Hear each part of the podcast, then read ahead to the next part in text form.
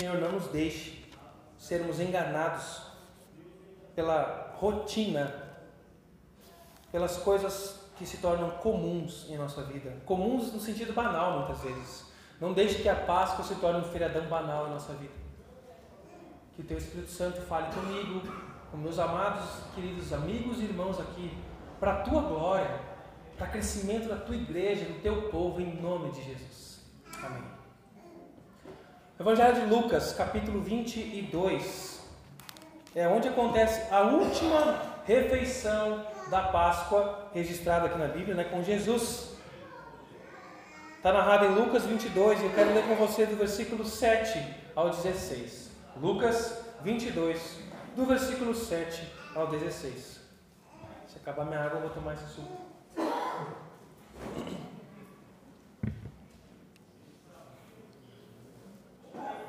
Amém? Vocês acharam para acompanhar a leitura?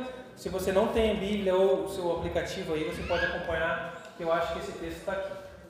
Lucas 22, a partir do versículo 7, nos diz o seguinte: Chegou o dia da festa dos pães sem fermento, quando o cordeiro pascal era sacrificado.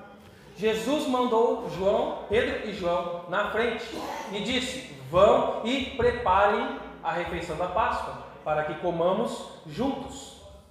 Onde o Senhor quer que a preparemos? perguntaram. Ele respondeu: Logo que vocês entrarem em Jerusalém, um homem carregando uma vasilha de água virá ao seu encontro. Sigam-no. Na casa onde ele entrar, digam ao dono: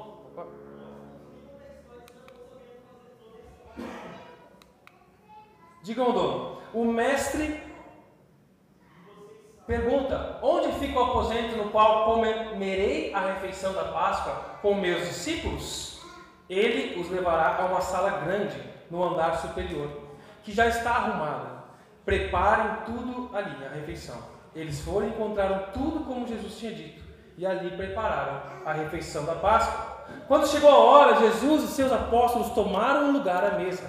Jesus disse: Estava ansioso para comer a refeição da Páscoa com vocês antes do meu sofrimento. Pois eu lhes digo, agora, que não voltarei a comê-la até que ela se cumpra no reino de Deus. Até aí, por enquanto. Nós vemos aqui Jesus preparando a Páscoa. Olhando de uma maneira geral, a gente vê que houve uma preparação para esse momento. Jesus preparou e de uma forma sobrenatural, já estava tudo encaminhado ali, né? ou até mesmo natural, Jesus já tinha combinado com aquele homem da casa, o aposento e tudo, mas estava tudo preparado com antecipação. O momento da Páscoa não foi surpresa, não foi chega aí, puxa o que tu tem, vai lá buscar, foi preparado. A última refeição foi preparada, porque a Páscoa ela envolve preparação. A Páscoa é uma das festas mais importantes no calendário judaico. São três, três datas mais importantes, que é a festa da Páscoa, a do Pentecostes e a dos Tabernáculos. São as três festas mais importantes para o judeu, até hoje. E a Páscoa era uma festa de muita alegria, mesmo antes de Jesus. Então, eles estão falando aqui da Páscoa judaica. A Páscoa já era uma festa de muita alegria, porque ela comemorava a libertação do povo da escravidão do Egito. Era um tempo de relembrar e se alegrar. Isso fazia com que os judeus espalhados por toda a região, porque os judeus não moravam apenas em Jerusalém, tinha judeus morando em diversos lugares, porque no tempo que eles eram dispersos ou quando foram expulsos da sua terra, dominados, muitos não voltaram ficar, criaram comunidades espalhadas por outros países. E é assim até hoje. Mas nessa época, Jerusalém era onde era o centro da festa, a capital, onde tinha o templo judeu, judaico, né, o templo. Então eles vinham de toda essa região para ali. Então, a população em Jerusalém quintuplicava. Imagina o que é isso. Cinco vezes mais a capacidade normal da cidade, né, ou a população normal, ficava na época das festas. Então isso, isso mexia muito com a estrutura até do governo romano. Para a alegria dos judeus, era um povão ali, mas os romanos ficavam com medo, porque era uma festa que lembrava a libertação da escravidão. Os judeus não eram escravos dos romanos, mas eles estavam sob o jugo romano, a pax romana, né? a paz aqui do lado, com a espada do lado, todo mundo em paz. né, com o cano mostra aqui, tá? Está em paz, não, a paz imposta. E eles viviam em paz, mas sobre o jugo, a terra não era deles, eles tinham que pagar altos impostos, não tinham liberdade para viver como bem queriam. Mas nesse momento quintuplicava. Então, se tinha um viés já de libertação, era o melhor momento para uma rebelião, para um caos, para eles tentarem tomar o poder e se libertar dos romanos. Então, eles ficavam muito mais ligados, os romanos. Tanto que a, a o governo regional dos romanos se transferia para Jerusalém. E era por isso que Pilatos estava ali também. Nós tínhamos dois, nós tínhamos Herodes e Pilatos, os dois em Jerusalém. Não era normal. Jerusalém não tinha essa importância para Roma mas para os judeus. E nessa época, Roma se transferia para controlar, inibir qualquer ação, cheia de soldados ali, porque era uma chance de rebelião. Então, isso, isso acontecia ali. Mas a Páscoa verdadeira lembrava, porque a diferença dessa tentativa de libertação e da Páscoa que aconteceu no Egito, ela lembrava que eles foram libertos pelas mãos de Deus, das mãos do Senhor. A Páscoa judaica vai lembrar a vitória do povo de Deus pela mão de Deus e a derrocada do inimigo, a queda total dos seus inimigos, os inimigos do povo de Deus. E a Páscoa, então, ela envolve essa preparação. Lá em Marcos, capítulo 14, ele registra que os livros, os líderes religiosos, os líderes religiosos já estavam tramando, faltavam dois dias para a Páscoa e eles estavam preparando o momento oportuno para pegar Jesus e prendê-lo.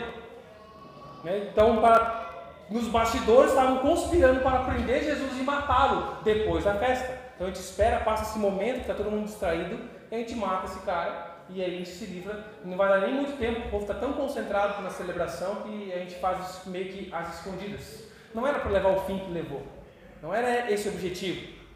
Judas também, alimentado por sua ganância e talvez frustrado pelo, pelo rumo que estava levando ali a vida com os discípulos e com Jesus, também entra na trama da traição de Jesus, como o pivô daquela situação. Mas Jesus nos revela lá em Mateus capítulo 26 que ele estava se preparando para se entregar. Ele diz: É chegada a hora em que o filho do homem vai ser levado. Lá em Mateus capítulo 26, no versículo 24, nos diz: O filho do homem deve morrer, como as Escrituras declaram há muito tempo, mas que terrível será para aquele que o trair. Para esse homem seria melhor não ter nascido. O que eu quero focar com vocês aqui é que enquanto os homens se preparam para fazer o mal para Jesus e os seus seguidores, Deus já estava preparando tudo para o perfeito momento de Jesus e os seus seguidores, o seu povo. Quando os homens pensam que estão manipulando, controlando a história, eles estão apenas seguindo o curso que Deus determinou. Quando os homens acham que estão no poder, que vão puxar o tapete da igreja de Jesus, eles se percebem que foram usados por Deus para que a igreja crescesse e amadurecesse e se purificasse. Deus é o Senhor da história. Deus é o autor da história. Ele é quem controla, ele é quem conduz, porque ele já botou alguns pontos determinados do que vai acontecer. Mas ai daquele que for o traidor. As rédeas do universo estão nas mãos do nosso Criador, irmãos. E a Páscoa envolve essa preparação. Deus estava preparando esse momento. Todos ali sabiam como deviam ser preparados os alimentos da Páscoa. Eles eram judeus de criação, então eles sabiam que havia toda uma preparação para cada elemento da ceia pascal, daquela refeição. E Jesus inclui mais alguns detalhes ali para eles onde eles iriam encontrar aquilo e onde iriam fazer a ceia. Até para não chamar muita atenção, porque ele sabia que eles já estavam esperando uma oportunidade para pegar Jesus e se livrar dele. Então Jesus age de uma maneira inteligente, preparando essa última Páscoa. E Jesus foi preparado para esse momento. A criação foi preparada para Jesus. A história do povo de Deus ao longo de todo o Antigo Testamento foi um preparar para que culminasse na história de Jesus. Deus foi preparando o povo para receber a redenção e para entender a redenção de Cristo Jesus. Cada elemento do Antigo Testamento estava sendo um preparo que apontava para Cristo Jesus, para quando ele viesse cumprir esse plano. Vocês lembram-se da primeira Páscoa? Que foi instituída por Deus lá em Êxodo, capítulo 11 e 12. A primeira Páscoa, a primeira refeição pascal, a qual Deus enche o povo de detalhes como deveria ser. E ela também seria a décima praga ali do Egito, né? a Páscoa judaica. E é interessante, eu sei que muitos aqui já sabem, conhecem isso, mas é interessante a gente lembrar de alguns detalhes da Páscoa judaica, porque senão a nossa Páscoa hoje ela pode ficar sem sentido. A gente precisa compreender um pouquinho do contexto onde ela surgiu, para que hoje ela faça mais sentido. Então, o povo de Israel, descendentes, os filhos da promessa, descendentes de, Deus, de, de Abraão, né, de Isaac, de Jacó, os filhos de Jacó, os doze filhos, as doze tribos de Jacó, foram para o Egito. José foi o governador do Egito, trouxe sua família, preservou eles ali. O faraó era muito chapa ali de José, porque ele revelou sonhos e fez eles ficar ricos. Então pode trazer tua família, bota eles aqui, bem tranquilo, de boa. Vou favorecer os teus, porque tu foi bom comigo. Tu foi o cara, teu Deus foi bom contigo. E Deus traz né, a família, uns setenta e poucos da família de José, para morar no Egito. E morando no Egito, preservados por Deus, comendo do bom e do melhor, o tempo foi passando e eles foram se multiplicando, se multiplicando. E aquele povo virou uma população maior que Porto Alegre. Né? Conta-se ali os historiadores que eram um, mais de, em torno de um milhão e meio de pessoas que estavam na época já do êxito. Então, daquele povinho lá de 70 pessoas para uma família, já mais de um milhão de pessoas. Isso ao longo de mais de 400 anos. O tempo foi passando, passou várias gerações. E também vários faraós foram passando. Até que veio um faraó que não sabia da história de José e do povo dele, ou não quis ignorá-la por completo. E ficou assustado. Quem é esse povo enorme aí? Vai que eles queiram fazer uma rebelião contra nós e libertar, a gente vai ficar sem mão de obra. Porque eles trabalhavam ali. Vamos começar a oprimir. E eles foram virados escravos ali no Egito. Esse povo se tornou escravo, aprisionado ali. E Deus então prepara essa libertação, escolhe Moisés, prepara Moisés e vai usando as pragas do Egito, ali, a gente chama as pragas do Egito, quem gosta de assistir, assistir as novelinhas da Record, né, dá para lembrar um pouco. Essas pragas, elas vão derrubando um por um os deuses do Egito. Cada praga derruba um dos deuses do Egito. E a última praga, a morte do primogênito, derruba o filho do faraó, que era um semideus na terra, o próximo deus a governar ali. Então as pragas vão derrubando os deuses do Egito.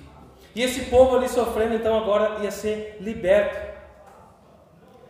Deus traria juízo para aquele povo opressor por meio da morte dos primogênitos. Naquela noite, em toda a casa haveria sangue. Naquela noite da última praga, em todas as casas alguém teria que morrer. Esse seria o juízo de Deus. Isso que ele determinou. A única maneira de escapar desse juízo, da morte do primogênito, da família, até dos animais, a única maneira de se salvar disso era colocar a fé na provisão sacrificial de Deus. Deus disse, por meio de Moisés, como eles deveriam se livrar. Pega um cordeiro sem mancha, sem mácula, tantos dias de nascimento, que nunca foi feito isso, não foi feito aquilo. Vocês vão preparar uma refeição com ele, mas vocês vão pegar o sangue desse animal esse cordeirinho e vão passar nos umbrais, nos batentes, no marco das portas daquela casa, das casas deles. E quem fizesse isso, sendo hebreu ou egípcio, quem acreditasse nisso, quem confiasse nisso, estaria livre. Naquela noite, o anjo do Senhor não tiraria a vida naquele lar, porque já morreu alguém, o sangue já foi derramado, o sangue de um cordeiro que protegeria aquela família. Então Deus vem preparando o caminho para a chegada de Jesus. A gente sabe, você sabe que esse cordeiro, essa figura que a gente chama de cordeiro, é Cristo Jesus. Quando João Batista o avista chegando para se batizar e diz: Eis o cordeiro de Deus que tira o pecado do mundo. É aquele que vai proteger toda a humanidade, aqueles que se apegarem no seu sangue, na fé, no sacrifício substituto de Cristo Jesus.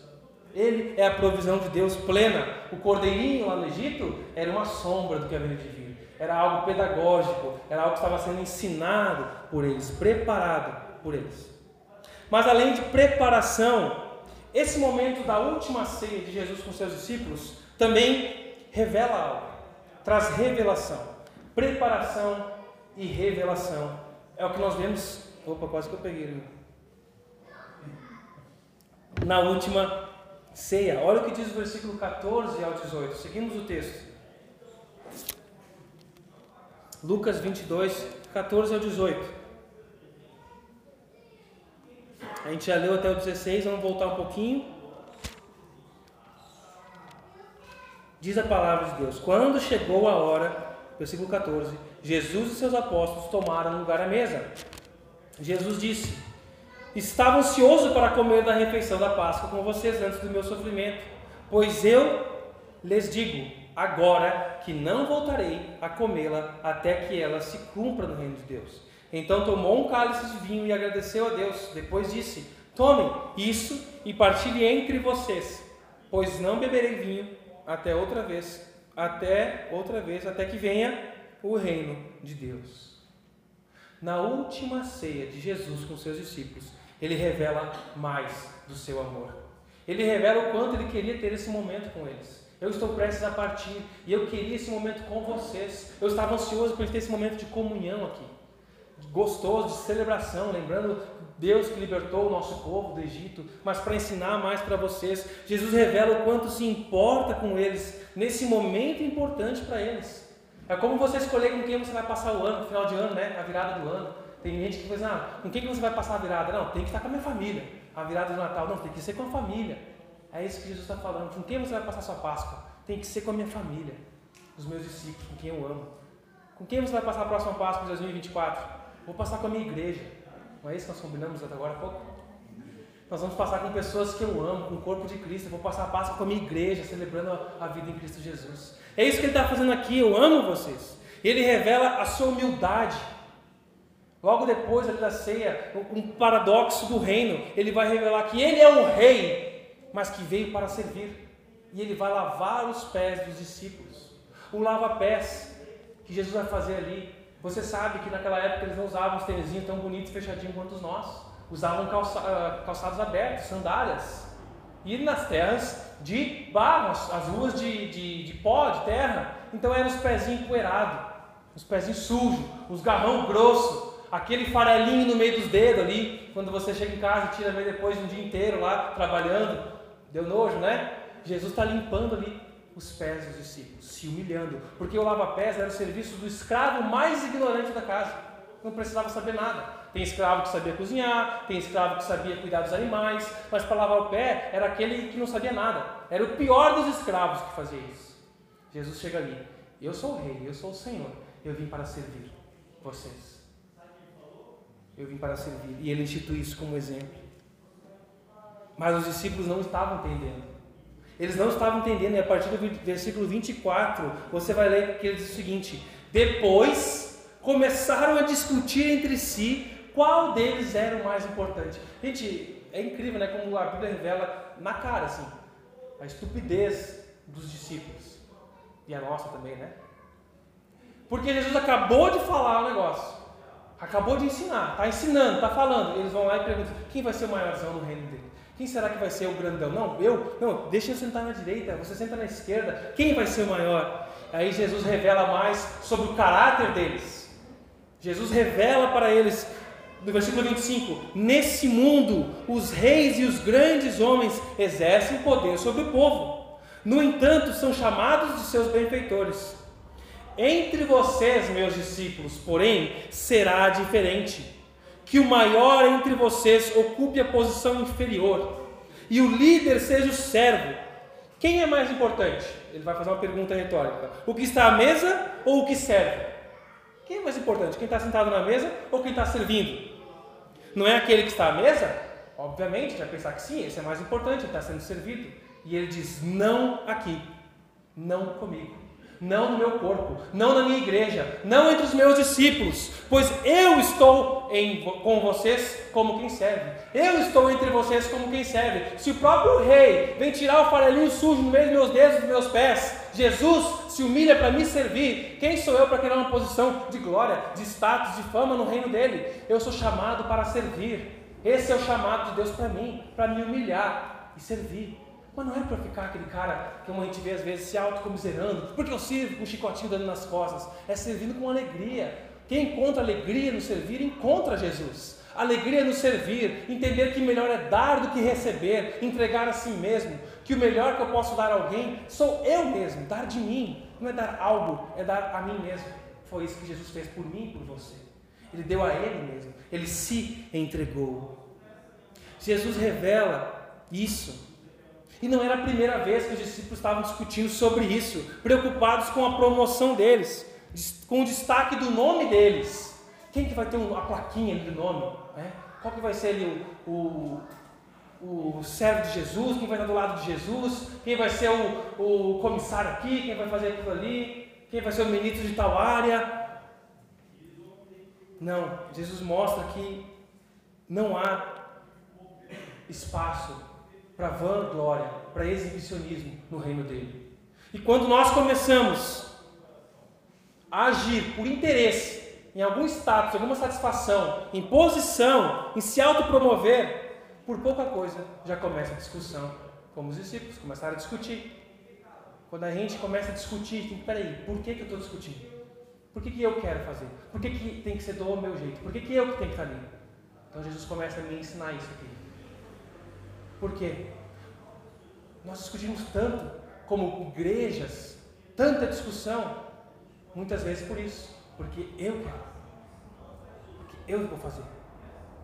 Só quero servir aqui, ó, por baixo. Só quero limpar. Qual seria o pior serviço hoje aqui na igreja? Alguém imaginaria? É isso que eu quero fazer, Senhor. Eu quero fazer o que ninguém consegue lá, o que ninguém, o que qualquer um consegue, mas que ninguém quer fazer. É isso que eu quero fazer. Eu quero te servir. Se o Senhor me der outras coisas, eu, eu, eu vou fazer.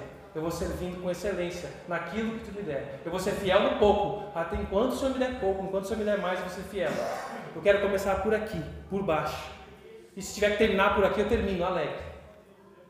Não é, eu quero começar por aqui para um dia chegar lá, Deus. Não, eu quero começar te servindo com o que o Senhor colocou na minha mão, com o que tem para fazer. Não só com os meus sonhos, mas com o que tem para fazer hoje. E Jesus vai revelando esses discípulos que a cabeça deles está muito associada com o pensamento do mundo. Esse é o jeito do mundo pensar. Quem é mais importante? Quem está na mesa ou quem serve? Não, é quem serve, Jesus. Não, é quem está na mesa, Jesus. Você, não, é, no meu reino é quem serve, não é quem está na mesa, o mais importante. Jesus inverte os valores, ele mostra que ele é o rei e ele inverte a medida de grandeza do mundo. Quem que é grandão? Quem é servido? Quem tem escravos? Quem tem muitos funcionários? Quem que é grandão aqui na terra? Jesus inverte isso. Grandão para mim é quem serve, com coração alegre. Esse é grandão no meu reino. A verdadeira grandeza é ser como Jesus. A verdadeira grandeza é servir aos outros, porque Ele já nos garantiu lugar na sua mesa. Glória a Deus por isso. Nessa mesma mesa que Jesus garante lugar, Ele revela mais. Jesus revela que haverá um traidor. Versículo 21 ele diz: Mas aqui, partilhando da mesa conosco, sorrindo, né, com a boca assim, cheia de vinho agora aqui, está conosco o homem que vai me trair. Jesus revela que haverá aqueles que andam com Ele, andam como se fosse um discípulo, mas que estão ali por interesse próprio. Há aqueles que estão compartilhando da mesa com os discípulos de Jesus, mas preocupados com o interesse próprio. Não querem confiar em Jesus, não querem depender de Jesus. Jesus é muito doido, ele inverte os valores, ele coloca a nossa cabeça em risco, ele faz eu abrir mão dos meus grandes sonhos de grandeza Jesus é muito doido, eu não quero abrir mão disso. Perdi meu tempo aqui. Eu vou entregar esse cara, vou pegar minhas moedinhas e vou zarpar para outro lugar. Jesus diz para esses que, que querem apenas o seu próprio interesse, o seu próprio conforto, os seus próprios meios de querer manipular Deus, que esses são traidores. Jesus mostra que Judas andou pertinho da luz andou do lado de Jesus, com os discípulos de Jesus, ouvindo isso tudo, mas que ele não viu a luz, não amou a luz, que era Cristo. Mas nesta mesma mesa, Jesus revela mais. Ele revela que Pedro o negaria. Olha o versículo 34. Jesus, porém, respondeu: Pedro, eu vou lhe dizer uma coisa hoje antes que o galo cante. Não, eu vou lhe dizer uma coisa. Hoje, antes que o galo cante, você me negará três vezes. Jesus revela. Jesus revela que há aqueles que estão na mesa, mas confiam demais em si mesmo, que acham que conhecem bem a si. Não, eu não, cara. Mas capaz, eu nunca vou fazer isso. Eu jamais. Eu me conheço muito bem, eu sei do meu histórico, olha tudo que eu passei, olha tudo que eu já vivi. Eu jamais vou fazer isso. Jesus está dizendo para um cara desses: Tu vai me negar três vezes antes que o galo cante. Olha para o teu relógio aí e liga o cronômetro. Não, Jesus, eu não, Pedro vai. Há aqueles que se enganam porque confiam demais em si mesmo, no seu conhecimento, na sua experiência, na sua bravura, na sua força, no seu jeitão, nas suas habilidades. Jesus está mostrando que há muito que amadurecer, até mesmo para esses. Há muito que amadurecer, Pedro. Tu é um garoto, tu é o melhor aqui, tu tem potencial tu vai ser o meu líder. Tu vai continuar, tu vai ser o, o líder dessa, dessa galera aqui, tu vai conduzir eles, mas tu é um bebezão, tu é imaturo. Calma, não, Jesus, não, tu vai me negar, tu vai fugir, tu vai ficar com medinho. Na hora que o bicho apertar, que tu tiver que investir, tiver que dar a cara, tiver que falar, tiver que correr risco de vida, tiver que correr risco de perder dinheiro, tiver que correr risco de perder amizades, tiver que correr risco de perder tempo, tiver risco de perder sono, tu vai me negar. Tu vai dizer, não, igreja não, hoje não, ah não, eu posso perder meu emprego, não, Jesus não, porque vai que meus filhos fiquem tristes, não, não vou ficar chato, vai ficar chato aqui eu falar de Jesus nessa mesa, o pessoal vai me olhar torto, não, como é que nós negamos Jesus hoje? Será que alguém me diz assim, negue Jesus, eu te mato? Aí eu, eu morreria se fosse assim. Mas a gente nega de maneira muito mais simples, Jesus. A gente é imaturo de muitas outras maneiras. Jesus está dizendo que na mesa se compartilham com Ele, que são dele, aqueles que confiam demais em si, que vão passar por um processo de amadurecimento. Pedro era um cara impulsivo, cheio de convicções. Eu gosto de assistir o. Faz tempo que agora não estou assistindo a terceira temporada do The Chosen, né? Vocês conhecem essa, essa série? E é muito interessante, ele vai narrando a personalidade dos discípulos. E Pedro é muito legal, eles, dentro do que eu imaginava aqui, agora eles já influenciaram a minha imaginação. Mas Pedro é bem estilão, sabe? Aquele cara que ligadão, assim, meio de 20, sai fazendo as coisas. Se alguém fala ele se mete, dá o palpite dele, quer ser do jeitão dele. Impulsivo. Mas Jesus revela que ele tinha que amadurecer.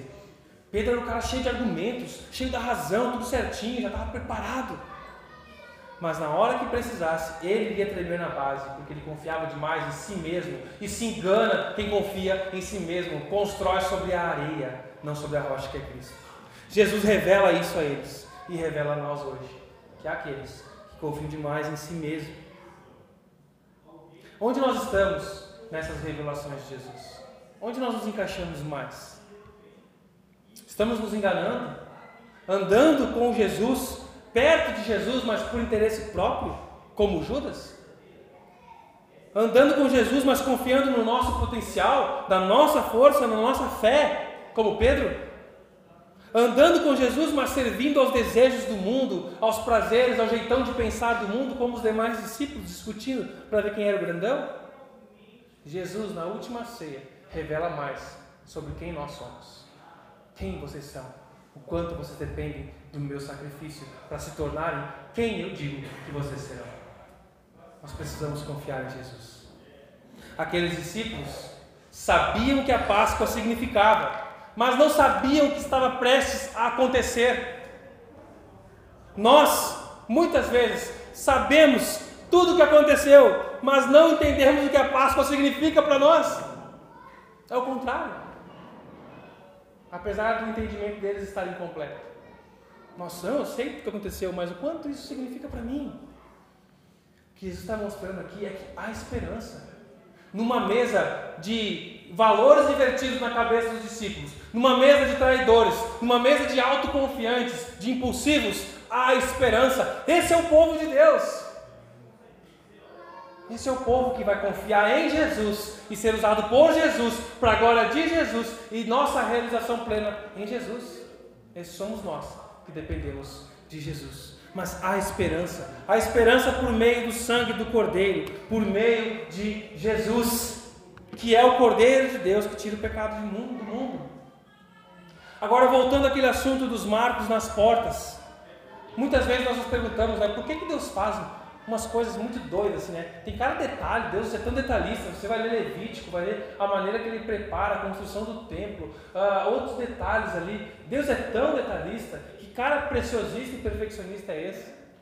E aí, às vezes a gente tenta entender algumas coisas, nós não vamos entender tudo de Deus. Mas Deus é tão bom que algumas coisas ele nos permite entender e compreender. Né? Nós temos que nos lembrar de Romanos capítulo 11, versículo 33. Deixa eu ver se tem aqui. Não, não tem.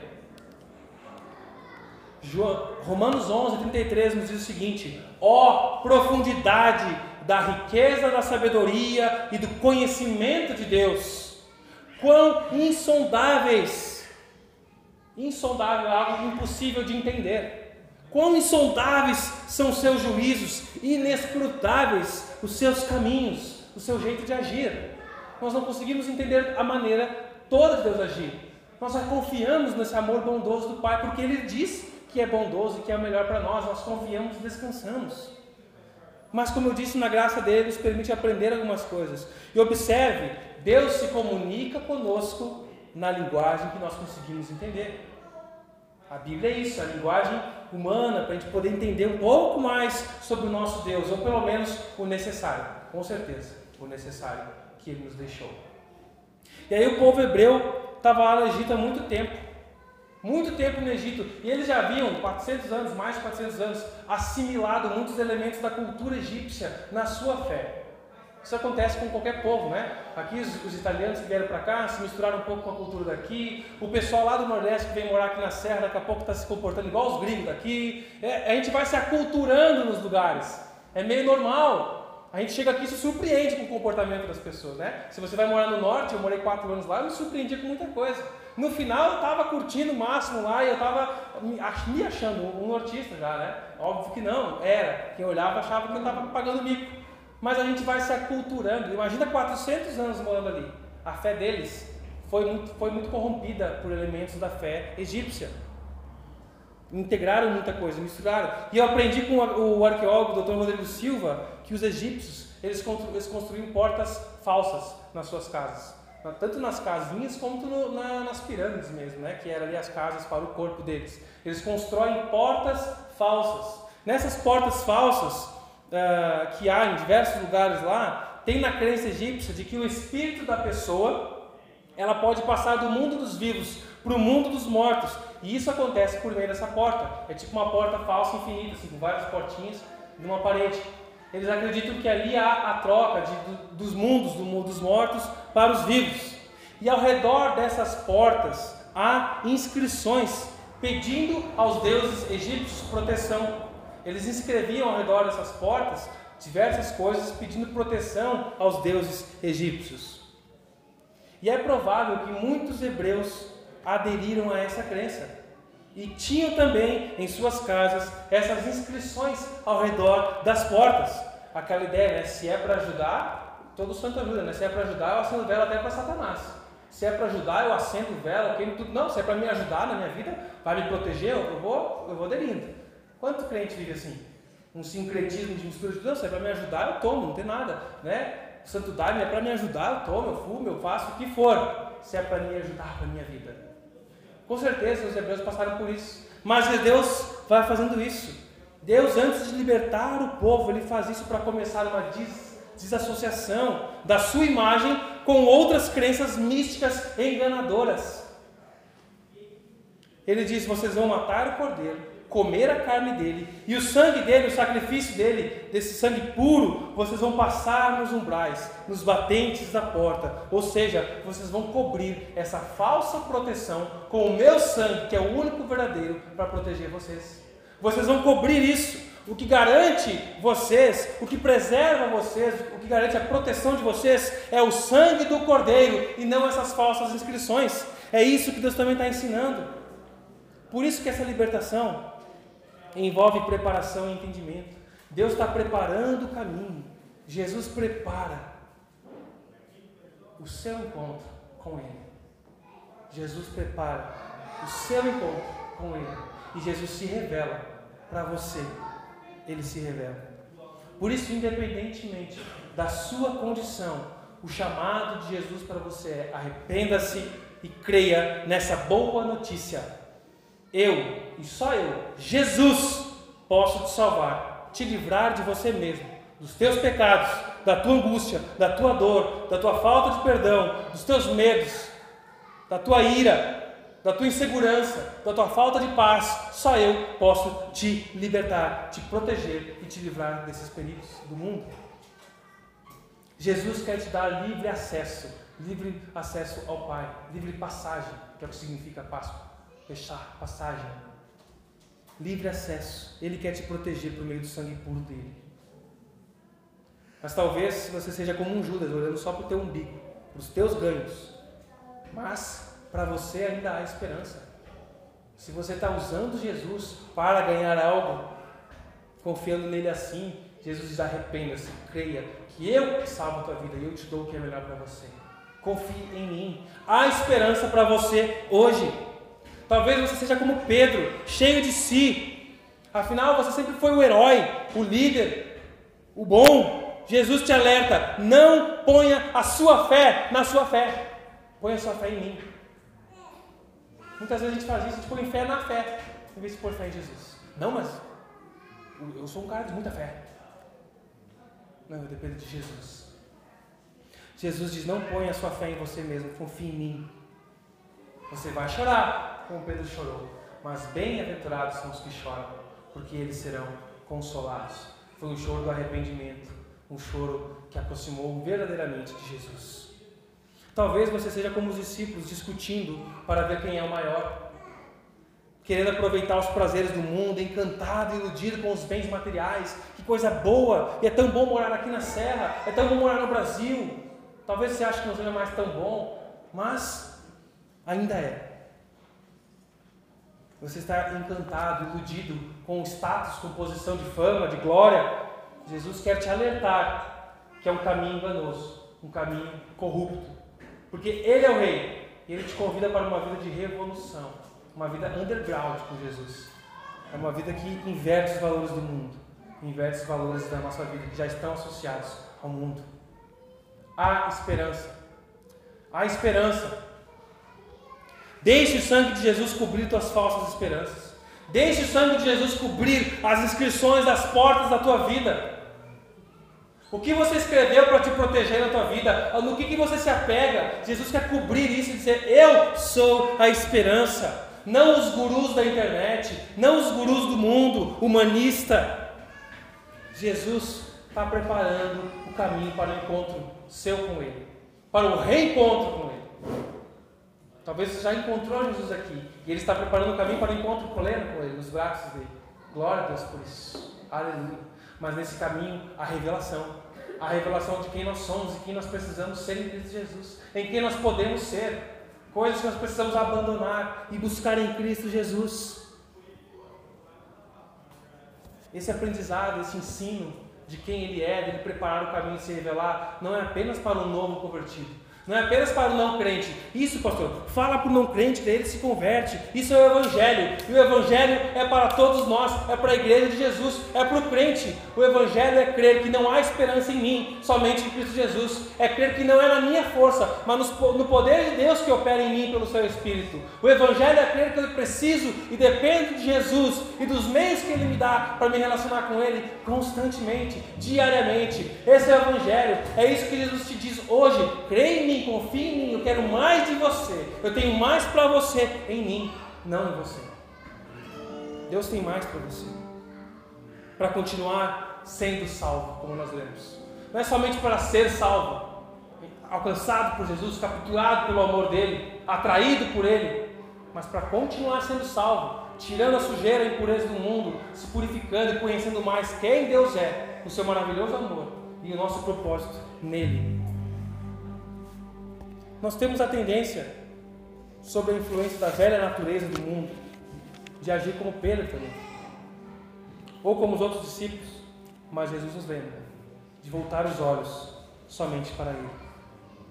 Eu espero que você não termine como um Judas, filho da perdição, que ignorou o chamado de Deus, ignorou o chamado ao arrependimento e por remorso tirou a própria vida Muitos não tiram sua própria vida aqui, mas não ouvem o chamado de Deus para uma nova vida nele e continuam perdidos.